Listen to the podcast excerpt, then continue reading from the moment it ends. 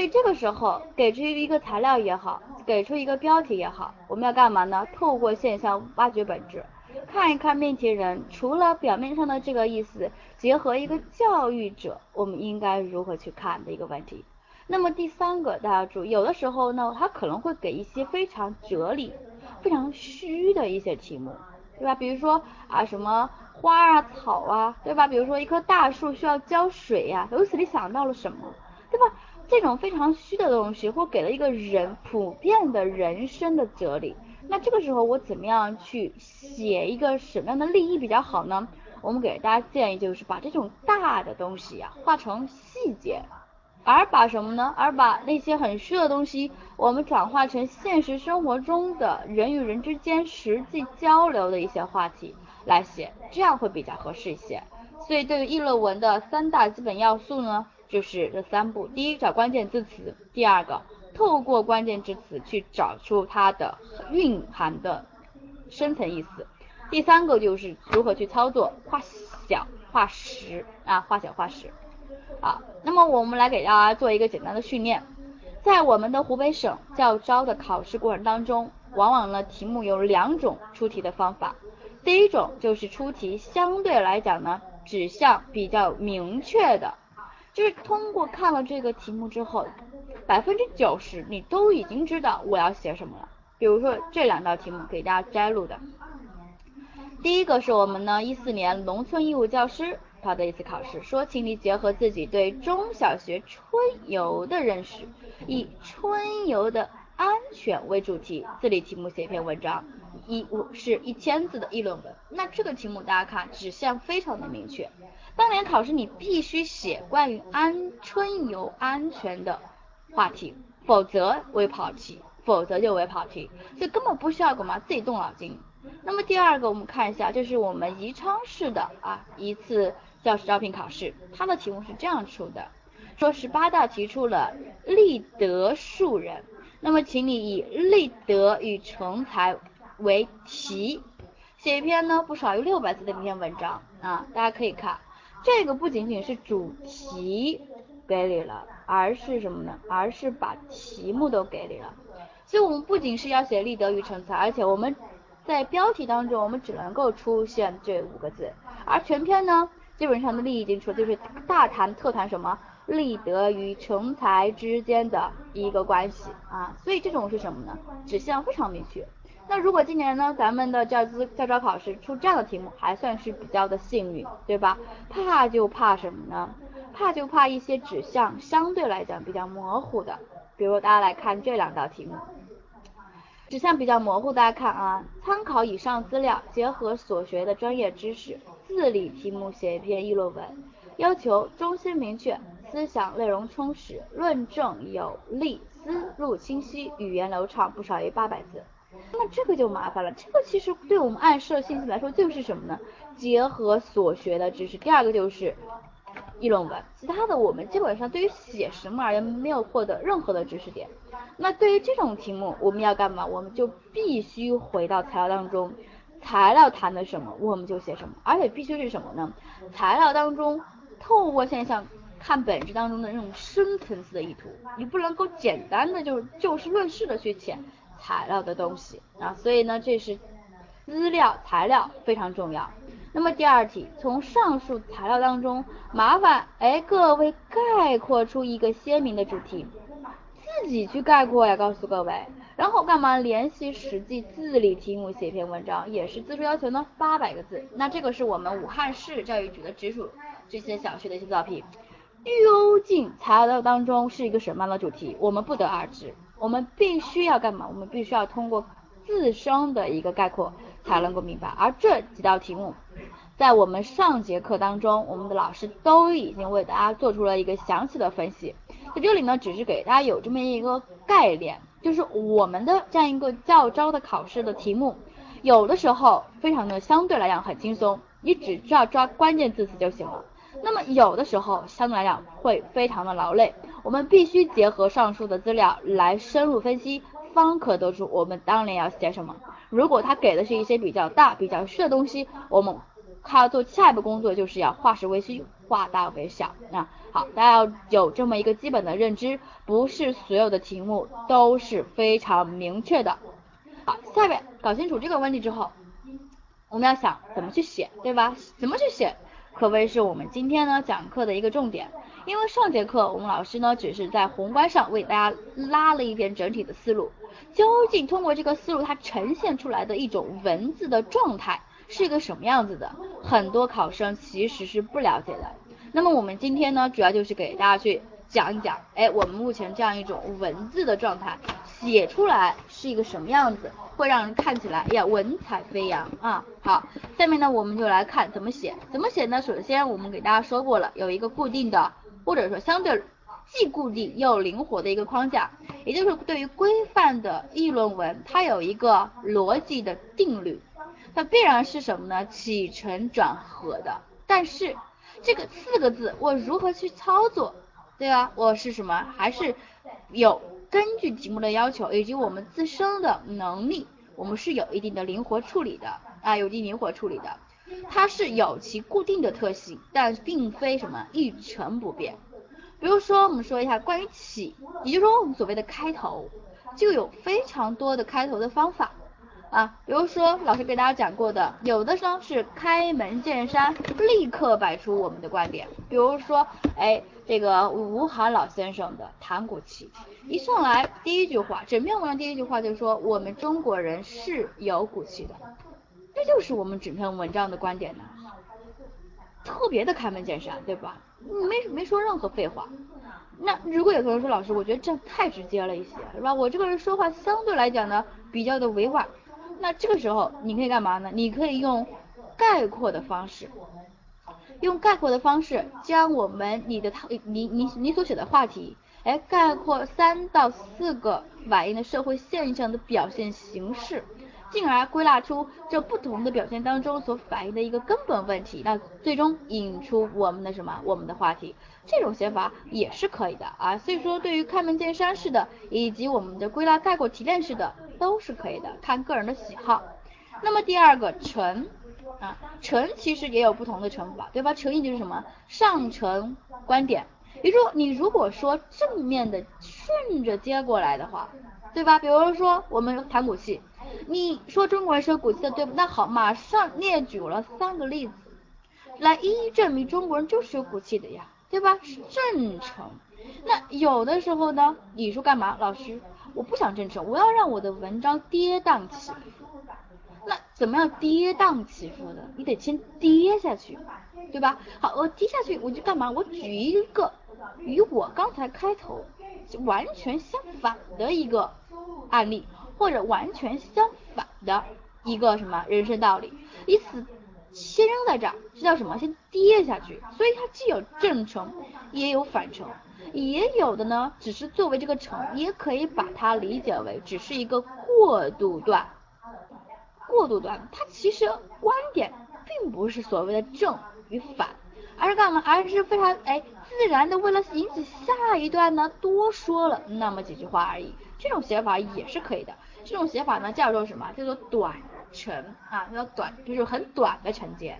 所以这个承也是有这种写法的。那么第三个转，哎，我们说转呢，这个就是我们的文章值得看的地方了，对吧？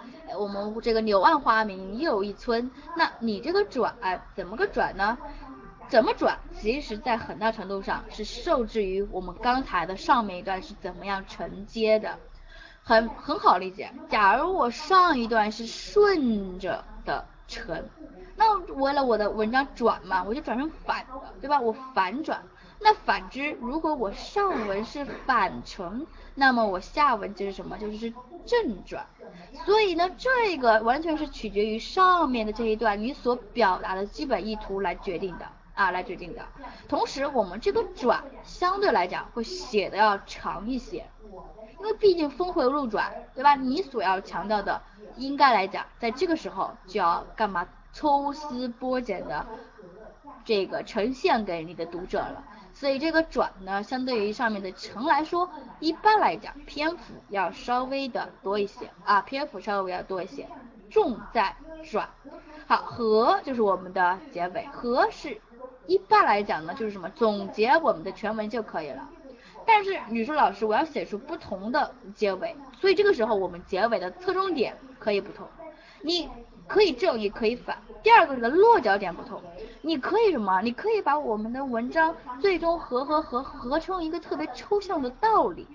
那同时你也可以合合合合成什么呢？合成我们现在文章当中的解决问题的思路，就是说你可以重在干嘛？你重在实践。哎，通过论证之后，你发现这么样做那样做可能是比较好的解决了我们这个问题的。所以这个和呢，也也是有不同的方法的。总而言之，起承转合符合我们议论文的基本构思方法。对于任何一个要考公职类考试的考生来讲，必须要把议论文给把握好。那这个时候给大家说一句，你可以去啊购买我们中国教育关于申论文章或者是我们这个相关考试的一些范文的这个书籍。同时呢，你也可以在图书馆去借阅相关关于议论文的写作基本方法的那种大部头的书啊，这样的话呢，哎，可以填充我们这样一个比较少的一些知识。素有诗书气质华，写呢，这个熟读诗书三百首，不会作诗也会吟。这样的话就不会担心我们文章不会写，至少呢没有话说了，对吧？好，这个就是给大家简单的说了一下呢起承转合。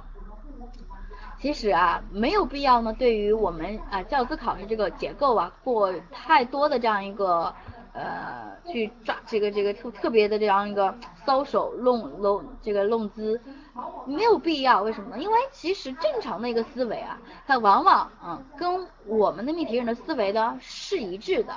所以你突然你想到了什么，哎，画到嘴边，你就顺势往下写就行了。不过就是在写之前稍微的构思一下，大概我某几段主要处理的内容是什么，有这样一个相对集中的目的性就可以了啊。好，这个呢是关于我们的起承转合它的一个固定与灵活这四个字的理解方式。那下面呢我们给大家说的就是本节课的重点。有一二三四五六种啊，有一二三四五六种常见的论证的方法。那么这常见的论证方法啊，我们来看一下。第一种叫做什么样啊？例证法。那这个例证法很好理解，就是什么呢？就是运用我们的基本的例子，并且这个例子呢是比较有能够有效的去论证我们这个观点的啊。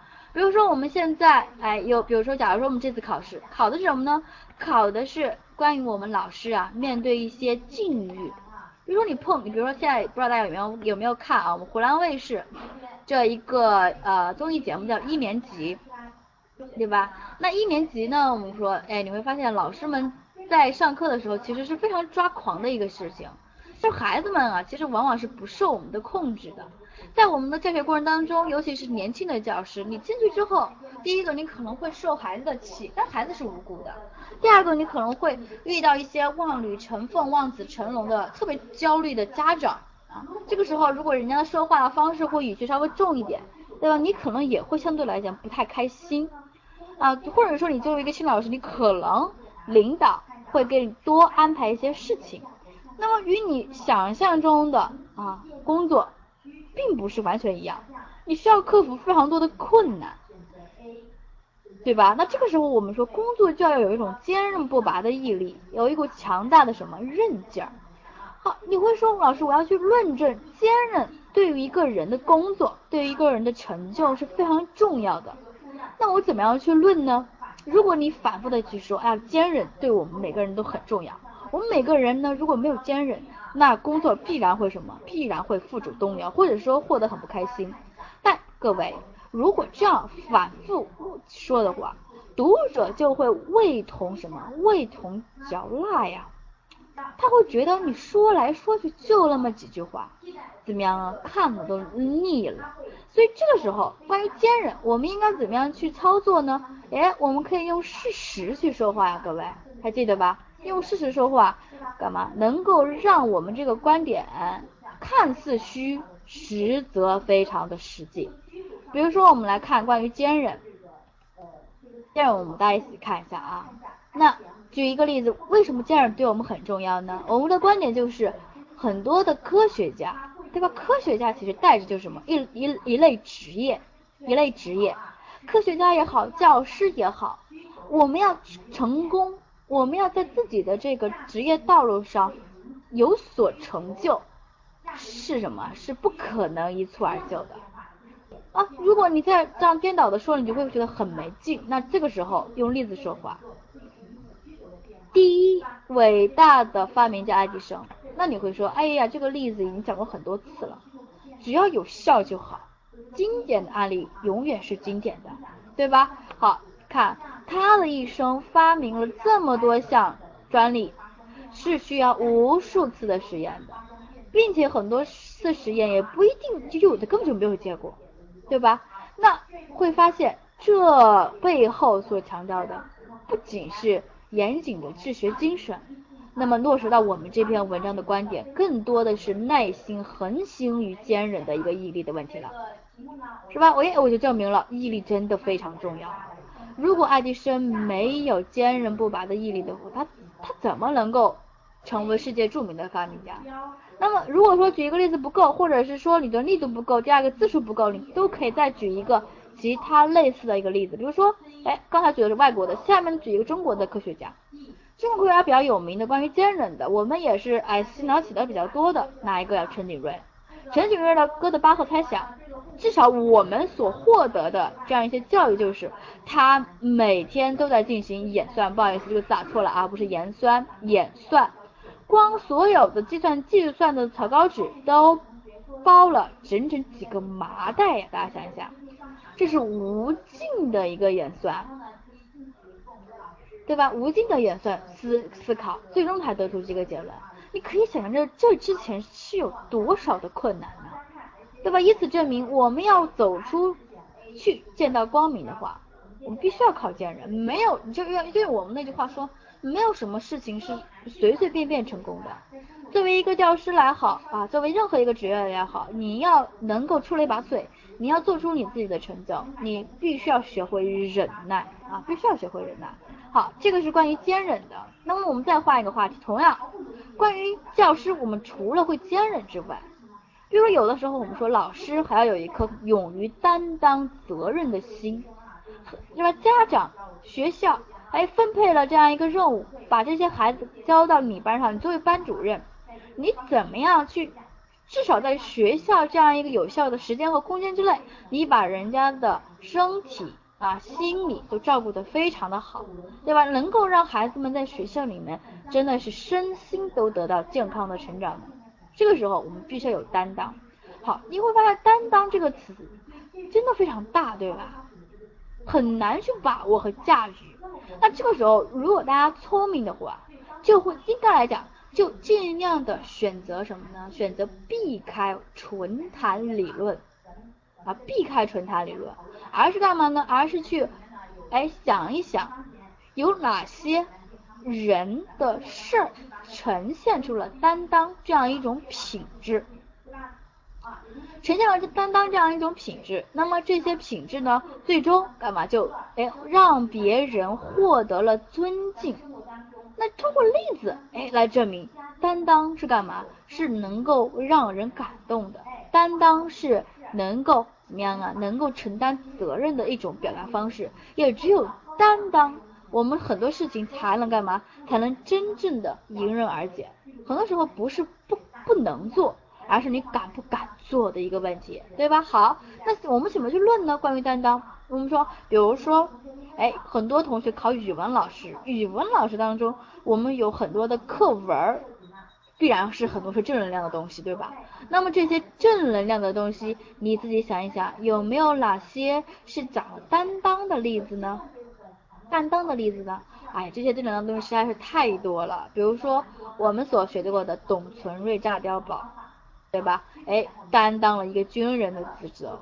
那么再说还有谁？黄继光，对吧？等等等等，还有很多我们的军人，比如说还有什么我们所学过的岳飞，哎，岳飞这个这个他的母亲在他的背后刺字，对吧？岳飞背后刺字“精忠报国”这四个字，以一个人的肉身之躯去承担了什么呀？承担了一个国家一个民族他应该承担的责任。对吧？哎，还有比如说关于我们有一个非常经典的南北朝的这样一个乐府诗，关于什么木兰的《木兰辞》，那你会发现木兰为什么从古至今它都传为一个佳话，包括到现在，我们也有很多的电视电影不断的翻拍这个乐府诗词呢？对吧？因为什么？因为这样一个女性的身上，她担当了他对他父亲的这样一个什么，这样一个孝的责任在这里面，而成为了一代女侠，可谓是对吧？哎，包括美国迪士尼，他都把他这个花木兰的故事改编成了非常经典的动画片。所以这个时候，通过我的这样一个引导，哎，你就会发现，关于担当，我不再是空口说白话，而是真实的有一些具体的案例。存在的，所以这个时候，哎，我们想来想去，给大家举这样一个案例。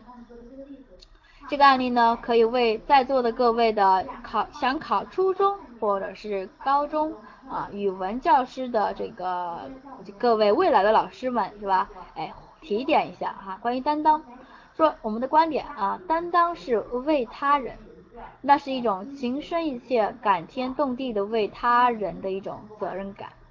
举例子，举木兰，那这个时候怎么样去写这一段呢？你就可以把我们木兰词当中的白话文简要的翻译成白哦，把这个这个这个古文简要的翻译成白话文，哎，为了让我们读起来呢更加有一种韵律感，或者是有一种悬念在这里面，那我就可以把我已知道的信息处理为未知，对吧？比如说我可以问。是谁在护之木兰当护织啊？是木兰嘛？是谁在叹息呀？是其实也是木兰，对吧？是谁奔走在市场买买安呢？是谁披上了戎装？哎，重复群从军呢？答案是木兰。虽为女儿身，却也敢担当，为的是什么？因为当时我们是了解到他的父亲已经年迈了，非常大了。但是当时呢，战争非常残酷，但凡是男丁啊，上到八岁，这个这个下从八岁上到八十岁，你都得去打仗。这时候还是非常辛苦的，对吧？那么木兰呢，作为啊父亲的女儿，为了解这个这个让父亲呢不在年迈的时候吃这种征兵之苦，所以她毅然决然的卸下了红装，而换上了戎装，换上了武装。所以木兰花木兰担当的是为父亲，是为了什么呢？是为了那浓厚的这样一份亲情啊。所以如果你敢担当的话，以花木兰的例子为证，你就可以干嘛？你就会有一种感天动地的气质在这身上。那如果说你用的是岳飞呢？那你不仅仅是感天动地，你是什么？你甚至是精忠报国，你甚至是感动的是整个民族啊，感动整个民族，而不是一个普通的百姓的这样一种什么肉这个这个灵魂啊。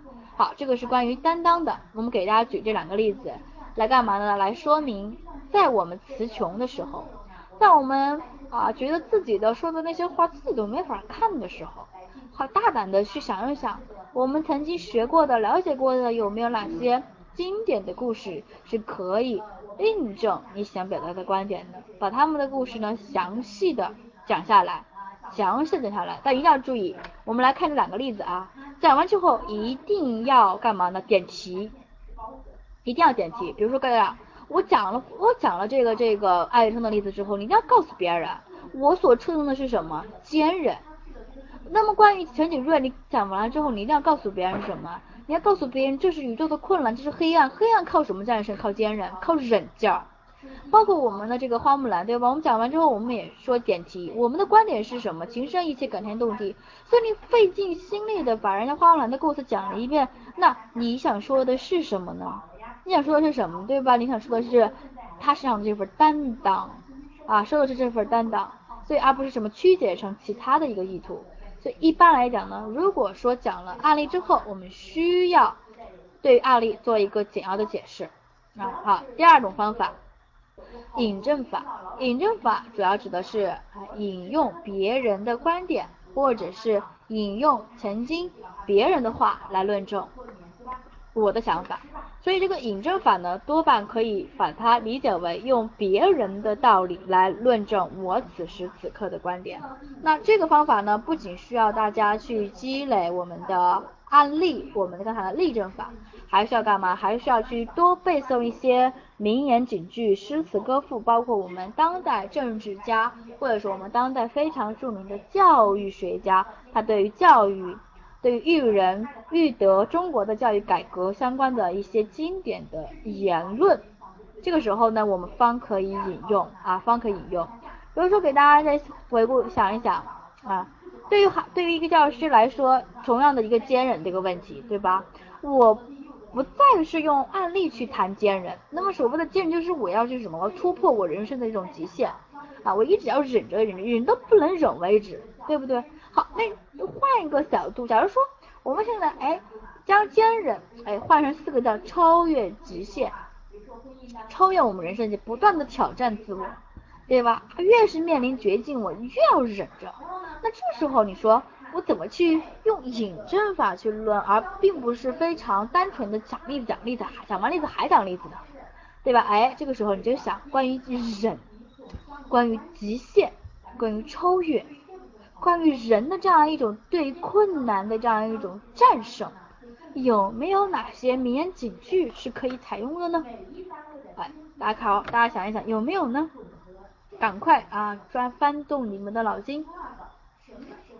有一句话特别的经典，所谓的忍，或者说我必须要忍，或再或者说我说忍实际上是上天对我的一种恩赐，我能遇到这个困难，那是老天赏赏脸，对吧？哪句话呀？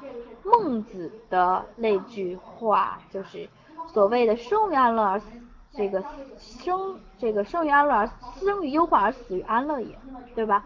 超越极限，大家可以看哪一句话呢？说天降降大任于斯人也，苦其心志，劳其筋骨，饿其体肤，空乏其身，行拂乱其所为，动心忍性，增益其所不能。那这句话就告诉你们啊，其实有困难不怕。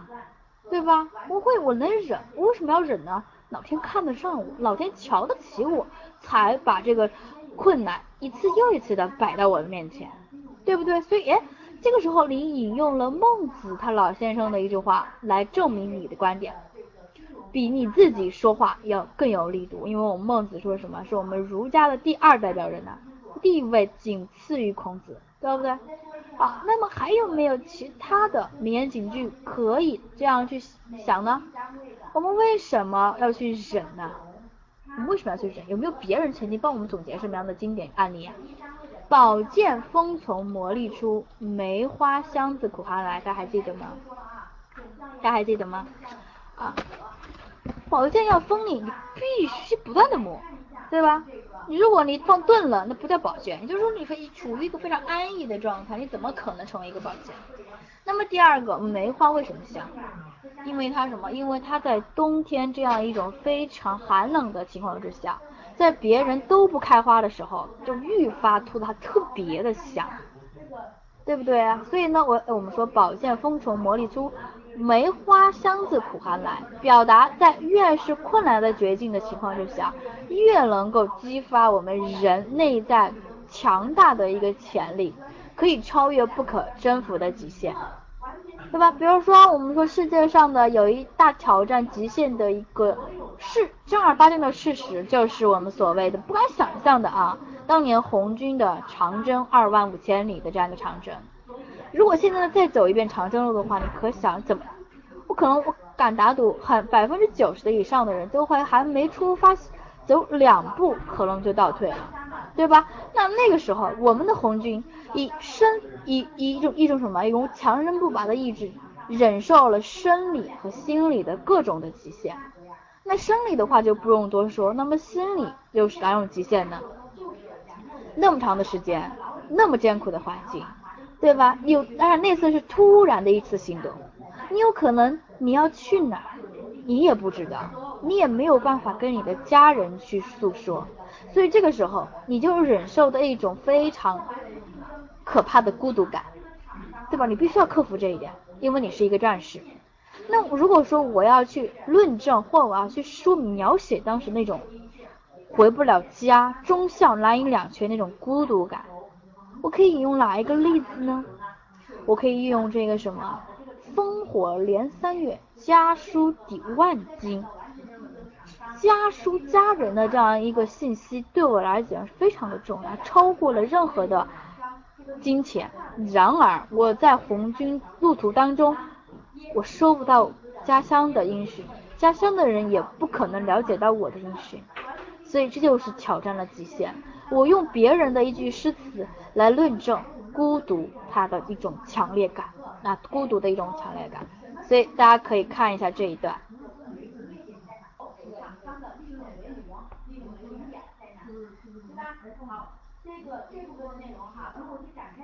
那么这一段是吧？其实就是在干嘛？就是一个文章的开头。第一段呢，哎，开门见山，要成就一番事业，必须要穿越极限。那么下一段呢，就是一个承接的一个过程，而这个承呢是什么？一个正承，一个顺承。就是要要只有成就大事业才能极限。那下面这一段就是继续展开详细的一个论述啊，顺承。好，这是关于挑战极限的。我们用一个别用了三句别人的话，第一句是孟子的话，第二句是这句诗词，第三句是这句诗词，对吧？以此来证明或者是将我们的文章填写的更加的丰满。那么下一个话题，我们再一起哎发散思维一下啊。我说有时候啊，关于教室当中，你会发现现在的孩子，要么呢，哎，家长什么都宠着啊，做错了也说是做对了，对吧？非常的宠溺溺爱。那有的呢，恰恰相反，就是什么呢？就是要希望孩子永远做到完美和极致。考试你考一百分，你能考一百分，绝不允许考九十九。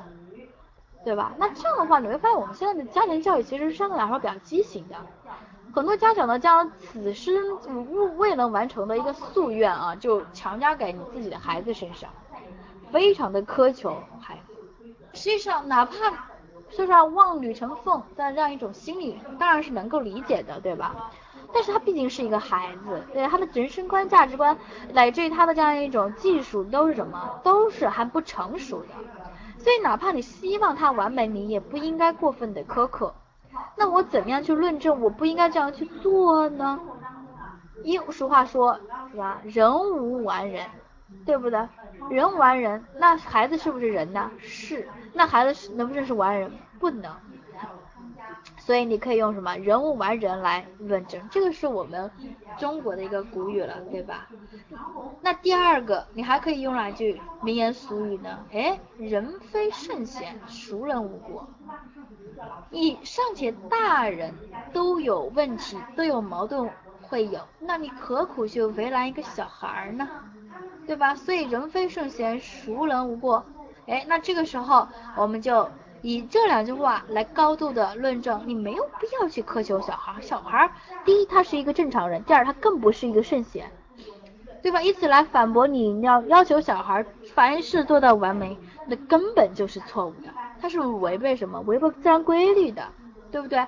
所以不要将目光呢聚焦在孩子那些小小的失误上，也不要将孩子以这个不小心摔了一个跤、打了一个跟头、考了九十九分，你就大加的指责。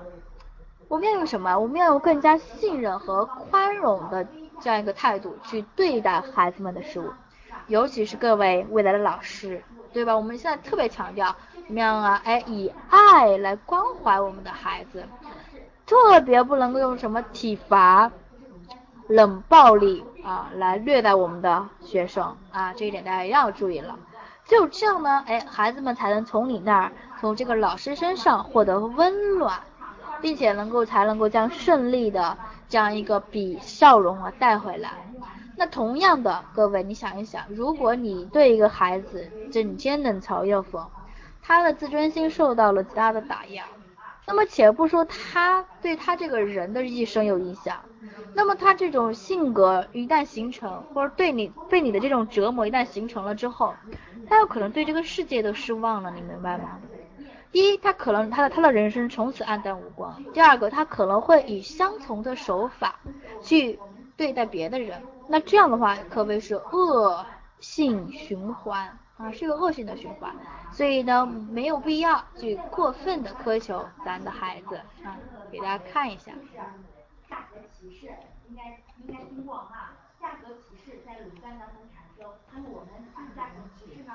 人非圣贤，孰能无过？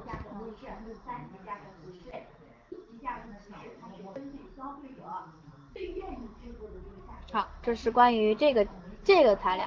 那么以上的两个呢，就是用告诉大家，哎，其实相同道理咱也会说，对吧？但是呢，如果你用老祖宗的话来说下来，或者是用特别有社会地位的那些话。在某一个领域取得了相对来讲比较好的成就的某个人的言论说呢，会比咱们自己来说，我们毕竟是老百姓嘛，是吧？会比自己的这些言论的说服力会更强一些啊，就是这样一个意思。如果你实在是不想去背这些名言警句，用自己的白话能够把道理讲清楚也尚可。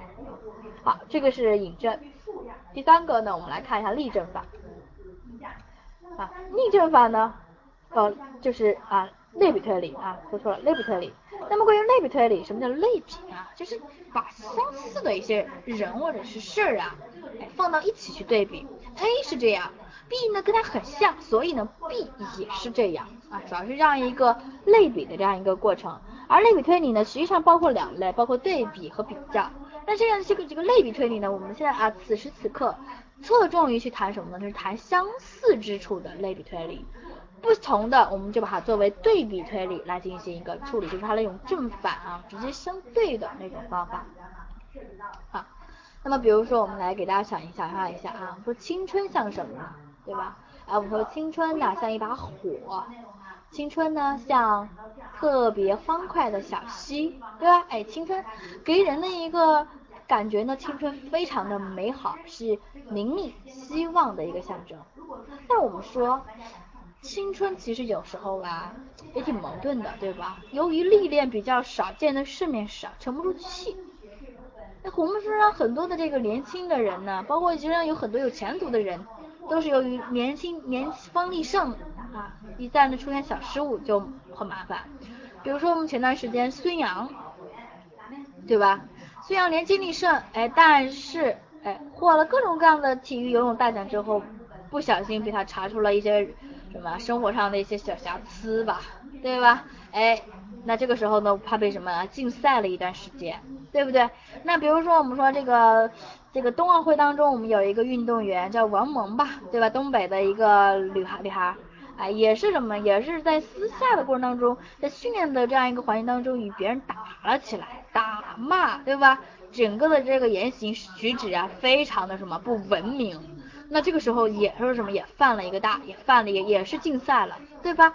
那比如说闹得比较大的，可能大家都没有印象了啊。在二零零六年呢，我们这个在日本的一跟中国跟日本队的一次乒乓球比赛当中，我们当时的其实有一个非常著名的乒乓球国手叫做陈启啊，大家可以去查一下。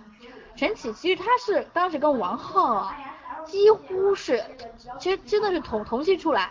啊，但是有一那次呢，就是什么呢？打红了眼，跟王浩打红了眼。本来前途非常光明的，但是呢，说实话，由于年轻嘛，在跟王浩对打零比四啊，四场都打输的情况下，是吧？就大摔特摔就是球拍，并且呢，口吐脏字，表情非常的狰狞。纵然也许很多日本人不明白我们他说什么，对吧？但是从他的嘴型、表情、动作我们都能够看得出来，这是一个非常失态的一个行为啊。虽然刚才我们有很多同学说，哎呀，青春无比的美好，对吧？仿佛还想再活一，就是再再走一下，重走十八岁。但是你会发现呢，那个时候我们也很幼稚，对吧？哎，也是有很多一什么呀，一些一不小心就会走错路的一些情况。所以如果说我要用类比推理的话，我想一个什么样的东西，哎，能够跟我的这个青春此时此刻的特性比较的接近呢？大家想一想，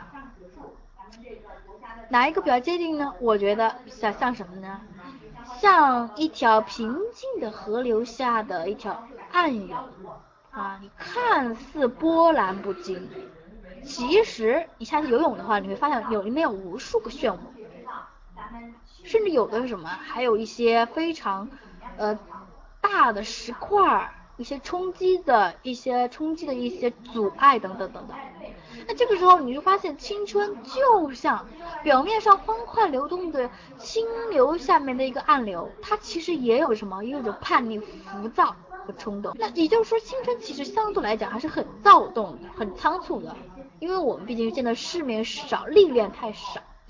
所以，如果说这个时候我们没有正确的引导我们孩子们的价值观的话，那他就可能暗涌，慢慢慢慢慢慢就干嘛，就越流越大，就会成为将上面平静的水面给完全的打乱。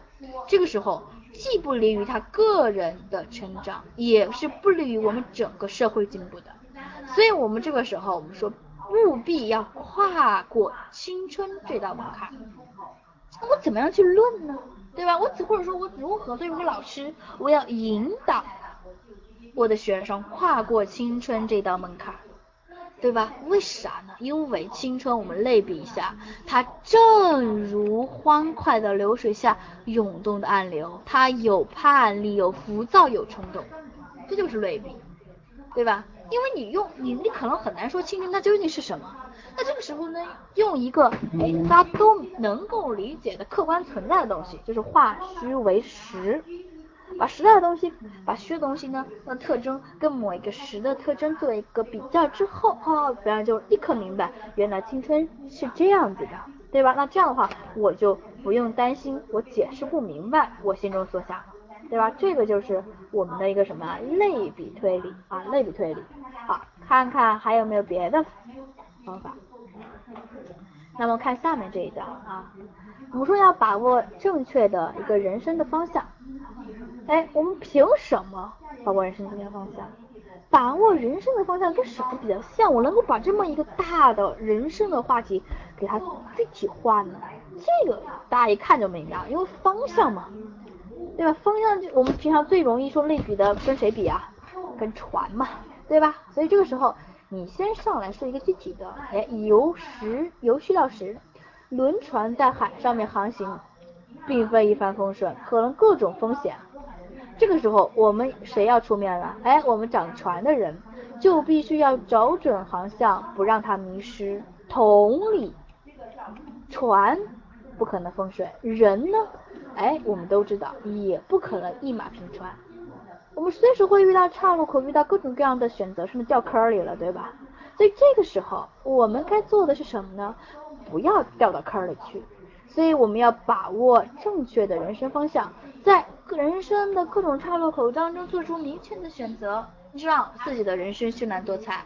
那说到这里，哎，想考我们教资考试的同学，其实你这个时候就要好好的做一次人生的选择。如果你想作为一个老师，对吧？那就好好的把这条路走下去。这条路实际上是一个具有非常成就感意义的一个职业啊。虽然比相对来确实比较辛苦，但是在干嘛呢？但是真的是学以致用。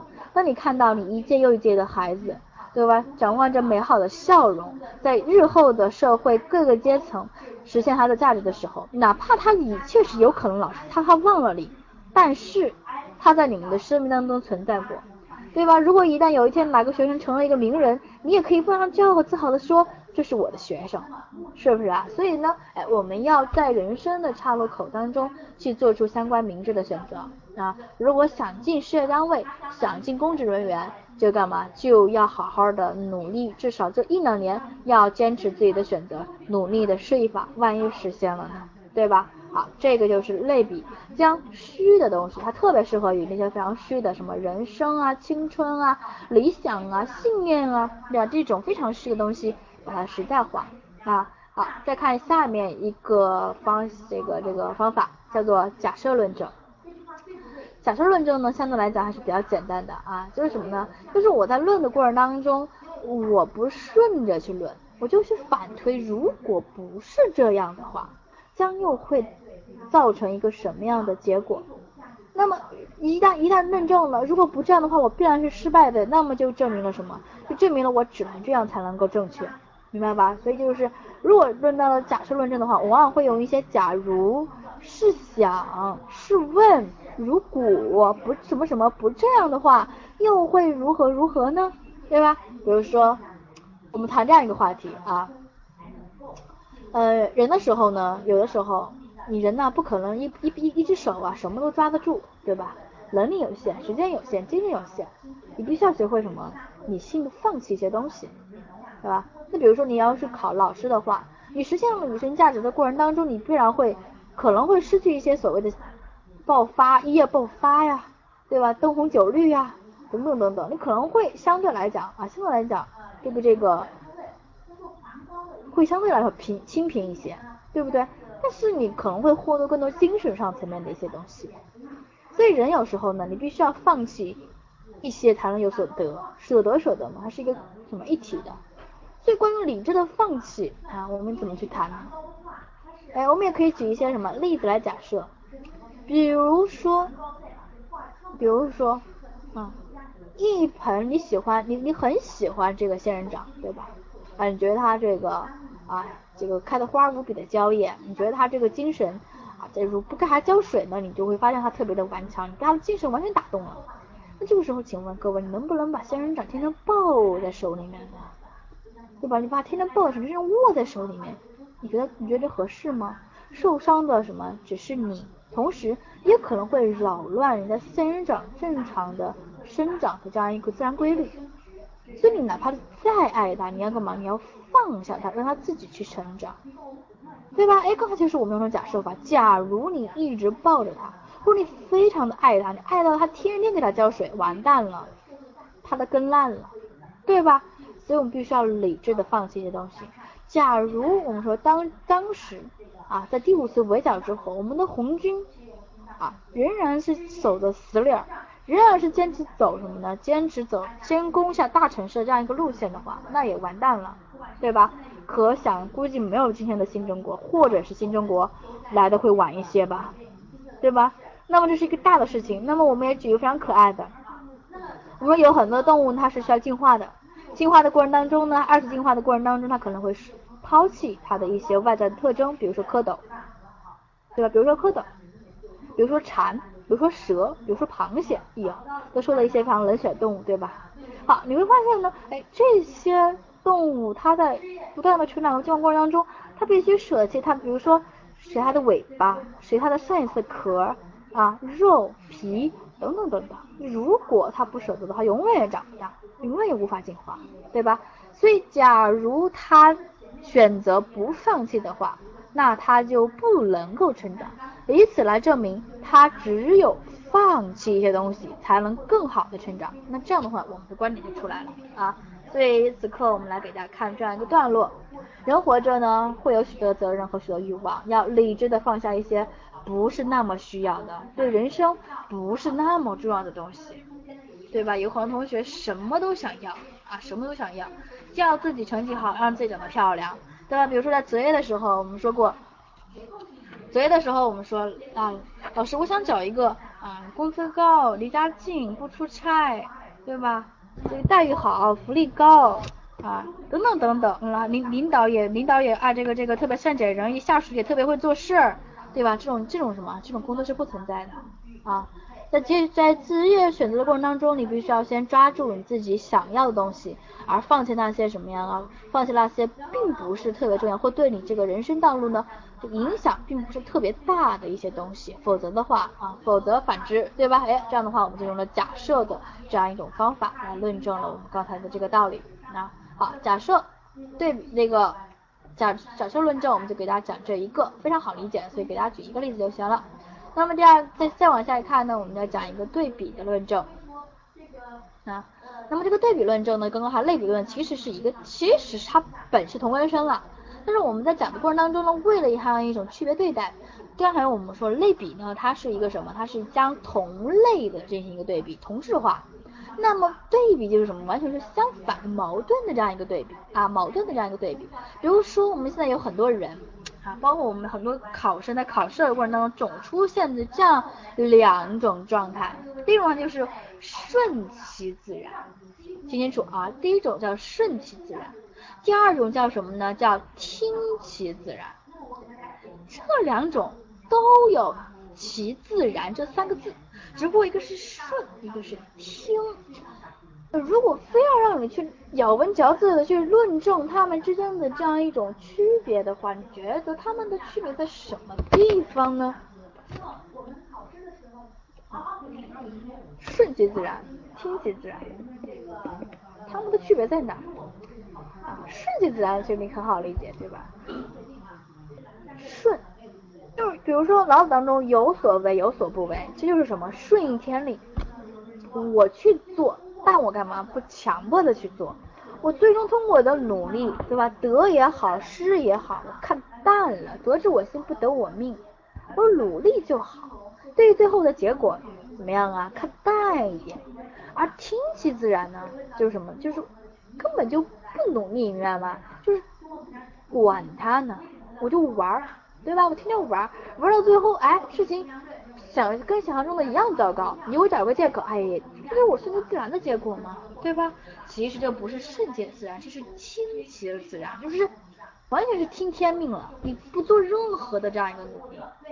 对，这就是什么？哎，将两种方法或两种所谓的听自然或以看顺自然的这样一种方法放在一起，前后进行一个对比的论证，来证明二者是完全不同的。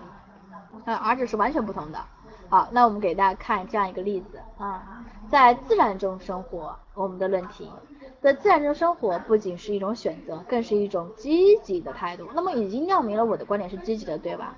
那如果我要用对比的话，我必须要说一个什么？有有一个就是消极的，对不对？好，举例，顺其自然并不等于听其自然，立刻对比，顺是一种积极的，听是一种消极的。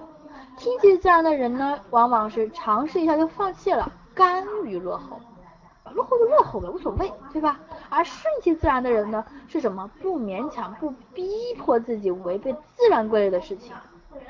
你的能力，比如说你现在，你的能力，你的作文就只能写二十分的作文分数，你非要让自己明天就写四十分的满分，你这不是要命吗？对不对？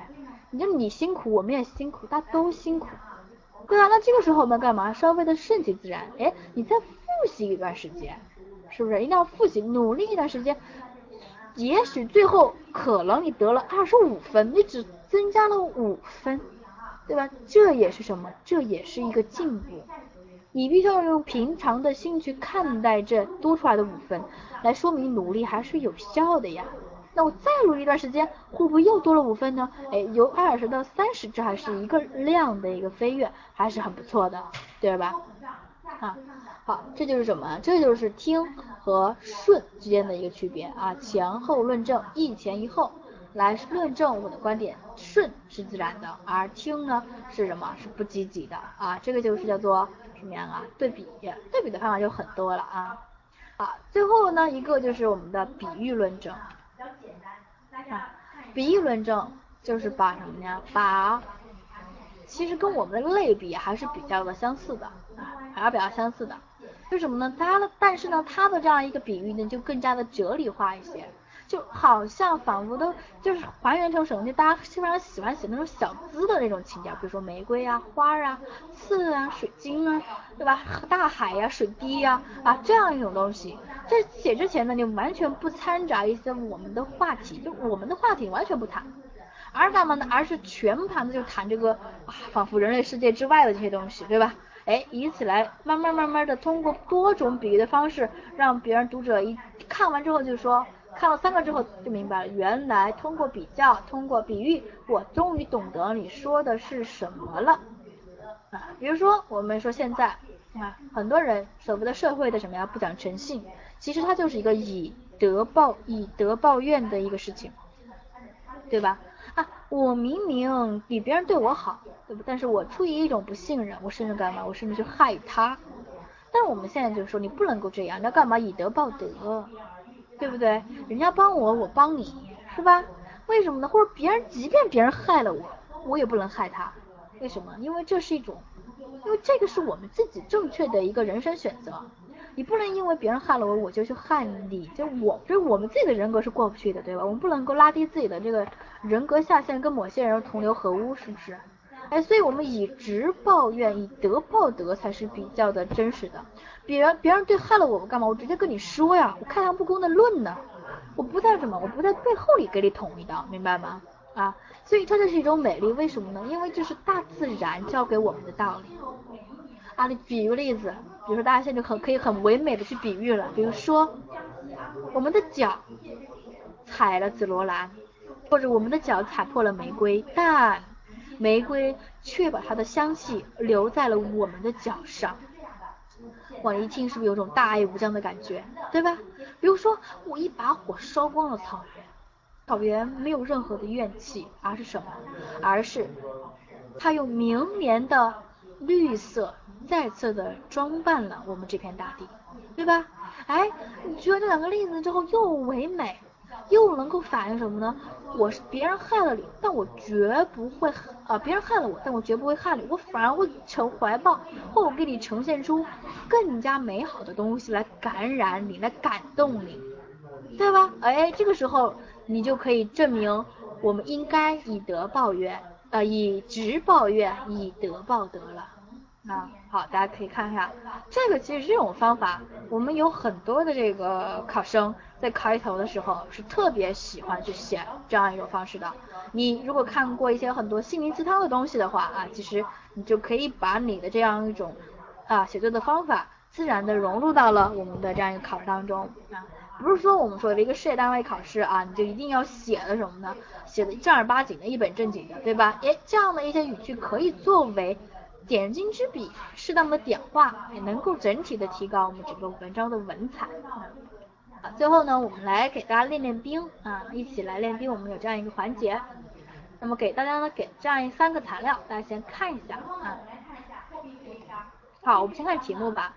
题目呢，我们是哎采用的就是一种模糊处理的方式，相对来讲呢没有指向很明确，就你自己呢必须从材料当中概括一个鲜明的主题，然后联系实际。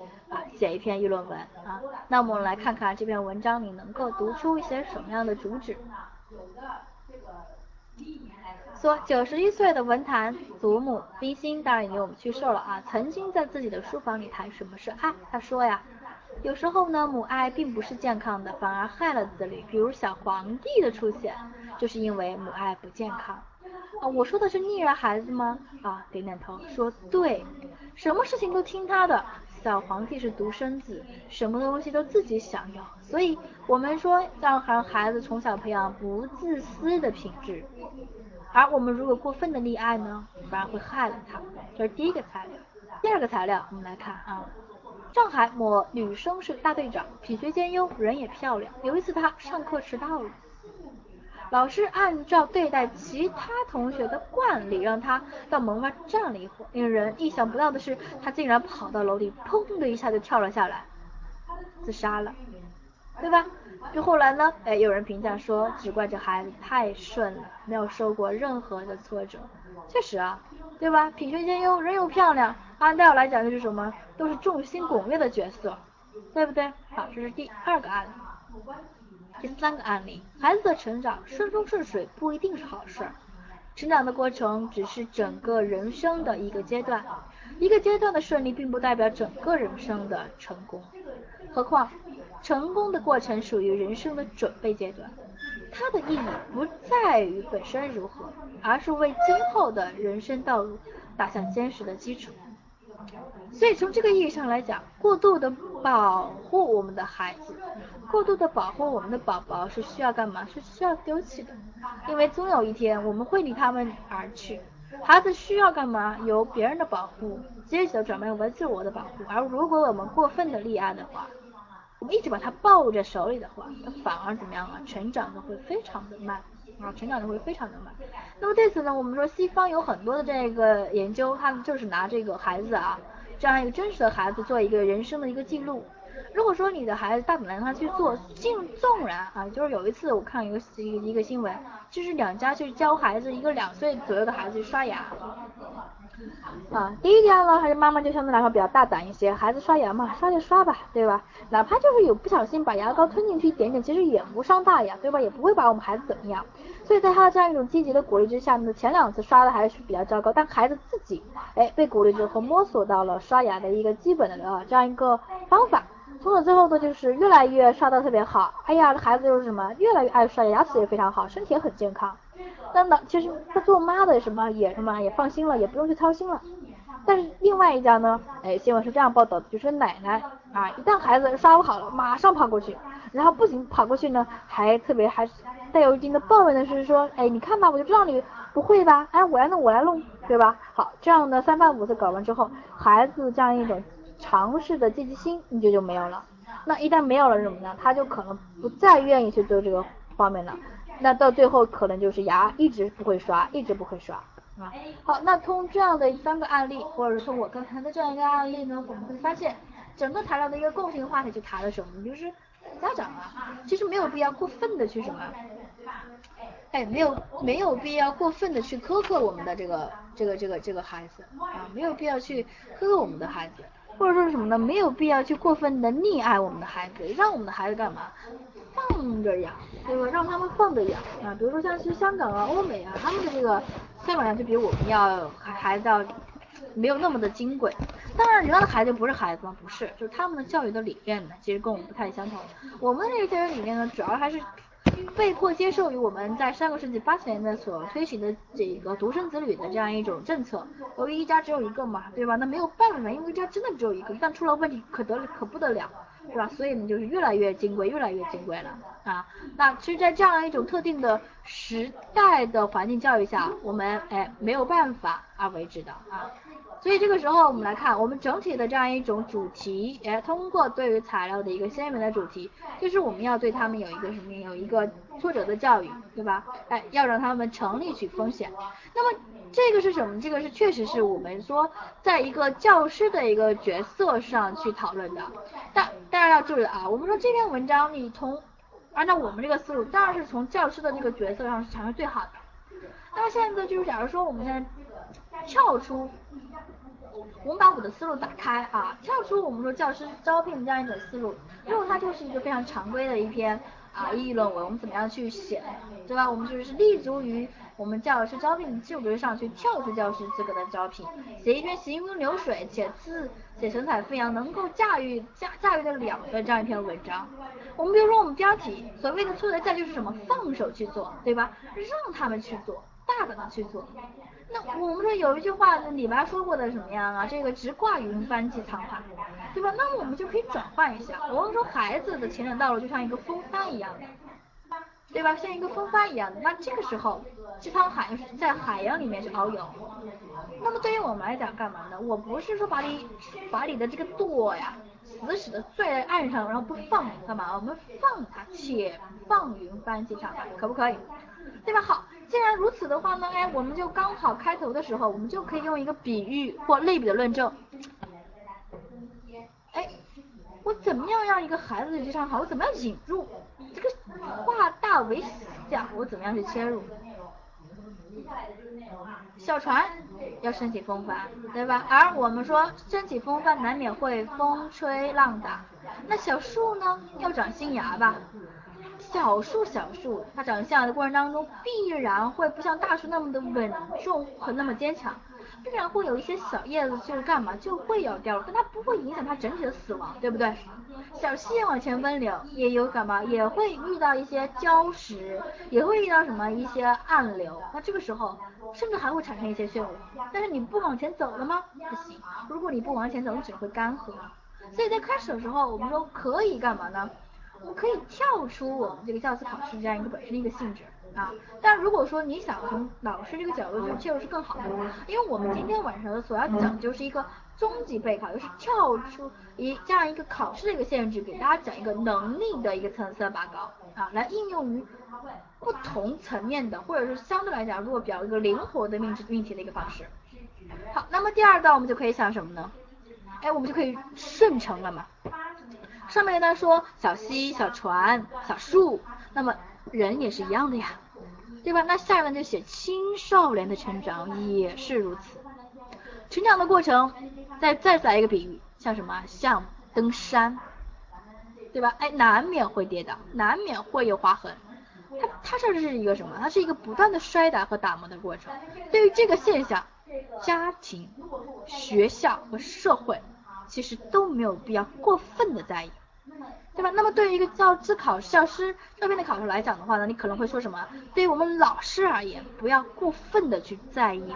对吧？一个有一些孩子，哎，今天突然之间情绪有点不好，这个问题呢，上课稍微开了个小差啊，我们能不能就，哎，睁一只眼闭一只眼，下来的时候我们就看看孩子们究竟是一个什么样的状态，对不对？而不要干嘛？而不要把这个孩子死死的拽在手里，生怕他什么有什么不开心，因为孩子他其实也是有情绪的，偶尔情绪不对什么也是很正常的。对不对？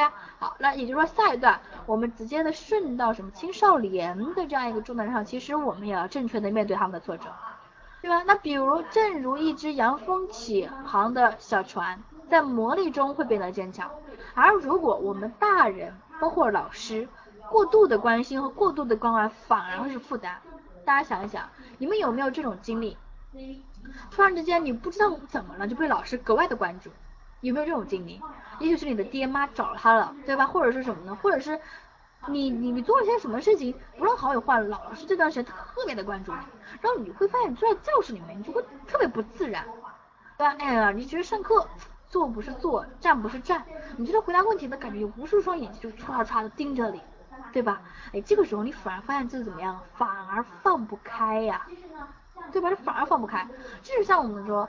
刚才那个比喻，你在你的一个一船本来就小啊，你在你的船上装各种吃的，装各种水，对吧？装各种不装一些金银财宝。实际上我们说，在海岸上航行最重要的就是什么？食物和换洗衣服以及淡水就可以了。除此之外，你所谓的什么，而所谓的靓丽的华服啊，这所谓的特别好的金条，你在海上能换来什么呢？都不行，而那些所谓的华服和金条，其实就带着的就是我们家长也好，学生也好啊，老师也好，给我们过分的关注和爱，对吧？那这个时候给我们带来的是无穷无尽的压力，无穷无尽的压力。而对于我们来讲，在年轻的时候，其实我们更渴望的什么？敞开我们的翅膀，哪怕雷举闪电，哪怕把我晒的什么晒的黝黑，我也开心啊，因为我干嘛？我觉得我觉得我。放松，我觉得我自由，对吧？所以，请你解除在前进路上的各种的坎坷。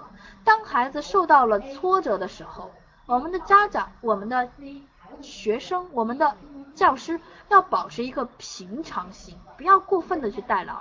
孩子刚一摔倒，立刻把孩子扶起来，还还干嘛？有的同有有的家长更过分，还把那个地呀踩两下，说都是地不好。请问地有什么问题？对吧？那这样的话，其实会让我们的孩子觉得这个世界上都他都是对的，但凡他出了问题，一定是外界出了问题，而不是他的问题，对吧？那这样的话呢，我们的孩子真的就是未来啊，真的是做扛不了大事儿，扛不了大事儿，实际上是实际上并不孩子是无辜的，而是我们的教育出了问题，对吧？好。哪怕孩子，哪怕我们希望还再往下一段，是吧？我们就可以慢慢往后瞬间。当我谈到了我们的教育呢，是需要来给他们一些自由，比如说他们出点问题是不要紧的，对吧？那这个时候我们就往接着就往下说，哪怕我们说就让步，哪怕我认为其实孩子是真的是需要完美，对吧？作为一个有修养的人，但是我们也不能够过分的苛刻，因为我们刚才论证了，因为人无圣贤，孰能无过呢？何况是孩子。对吧？好，那最后我们的和就和到一个什么样的地步了？我们就和到一个以实践为角度的和，就是我们的这个社会啊，我们要改变对于这个青少年的态度，我们要反例啊，我们要什么呀？我们要提倡挫折教育。现在我们对于教育的观念呢有所变化，对于孩子的偶尔跌倒，社会不应该过分的关注，更不应该大肆炒作，因为一个初起的航船，反复的扣题。因为一个初起的航船，对于社会的认知实际上是非常少的。如果过分的将我们的镁光灯不断的聚集的话，对吧？只会让小船感到非常的惊恐。一旦来点风，来点浪，万一社会不捧你了，对吧？其实我们会发现，现在有很多童星啊，过得并不是特别好。为什么？因为小时候特别顺，又是明星啊，然后大家呢都都认识他，对吧？走到哪儿哪认识。但后来可长残了，对吧？或者是什么呢？这这个性格不太适合呃我们的这个演艺道路等等等等，就什么呀？一落千丈。有很多的这样一个女女明星啊，或者是童星啊，在长大之后，或者容颜稍微变老之后，对吧？就难以承担这个社会的压力啊，就就就活得特别不好。对吧？实际上就是什么？就是负担太大了啊！我们社会呢要干嘛？也要放大一些。那么最后我们说，对吧？哎，快来看再次主题！那么这个拼命扬起的风帆，一旦被大家稍微放松一下，对吧？指责的目光稍微少一些，关切的目光稍微少一些的话，我们把它理解为宽容，对吧？让这些哎孩子们去自由的遨游吧，对吧？那就比较好了。所以呢，整篇文章呢给大家看一看啊。且挂云帆济沧海，小船升起的时候会有风啊。青少年，然后立刻这是要什么比喻吧？然后下面一个青少年也是如此，对吧？然后在下面那个就是什么呢？再次详细的论证，详细的论证，只有在风雨中才会坚强啊。那么一定要跟我们的教师考试，关于家庭，关于我们的什么？关于我们的教师他的这样一个责任联系起来。那么第三个，我们大家看啊，我们的社会也应该重新的审视，就是什么呢？哎，把眼光不仅从一个教育者的身份站出来了，对于我们整个社会如果应该看待我们孩子的教育问题，干嘛也看到了更加的深刻一些。那么最后，哎，总结全文，对吧？就是这个总结全文呢，相对来讲这也是用的一个比喻式的说法。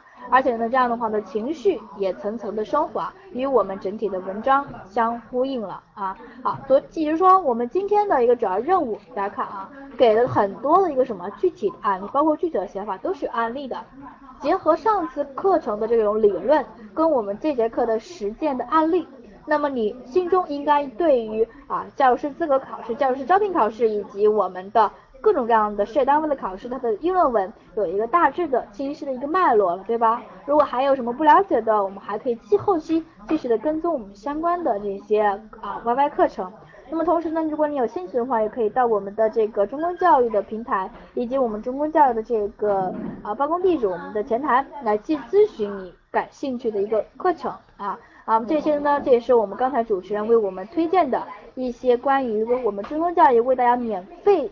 啊，推出的一些免费平台，请大家呢可以积极的扫描我们的这个二维码啊，来或者是下载我们这个 APP，能够与我们积极的互动，因为我们需要了解大家的一些想法，能够更好的应对我们现在的这样一个公职考试，能够为能够彼此呢，哎为你们服务啊。好，这个呢就是关于。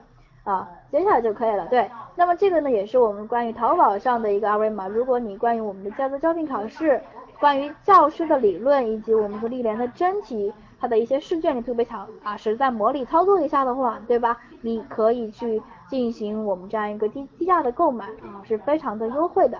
那除此之外呢，我们呢有很多的书籍，你可以在我们的呃中公教育的这个这个办公地点以及其他的这些书店都是可以购买的啊。好，那么今天呢，呃，我们的正式讲课就到这里了。我们对于教资考试、教招考试，如果你还有什么样的课程的咨询，可以与我们的主持人来进行互动。主持人，好，谢呃，咱们陈老师。呃，今天的讲课的话就是就结束了，然后稍后的话就是大家可以读的后版录音的话传到群共享里面。老师，我听到周老师的声音就是都有，然后在二十二月三十号，距离就是二零一四年结束也还有就是一天的时间，提前的话也是祝大家元旦快乐。之后的话，如果是说有什么课程需要咨询的话，可以直接拨打我们中公教育的电话。后期的话也会有一些讲座，然后大家可以再就是多关注一下我们的网页消息。就是有讲座的话，我们也会提前告知的。行，今天谢谢大家的收听，然后之后的话，就是如果有讲座的话，大家记得准时相约教师的嗯频道幺零二零零六。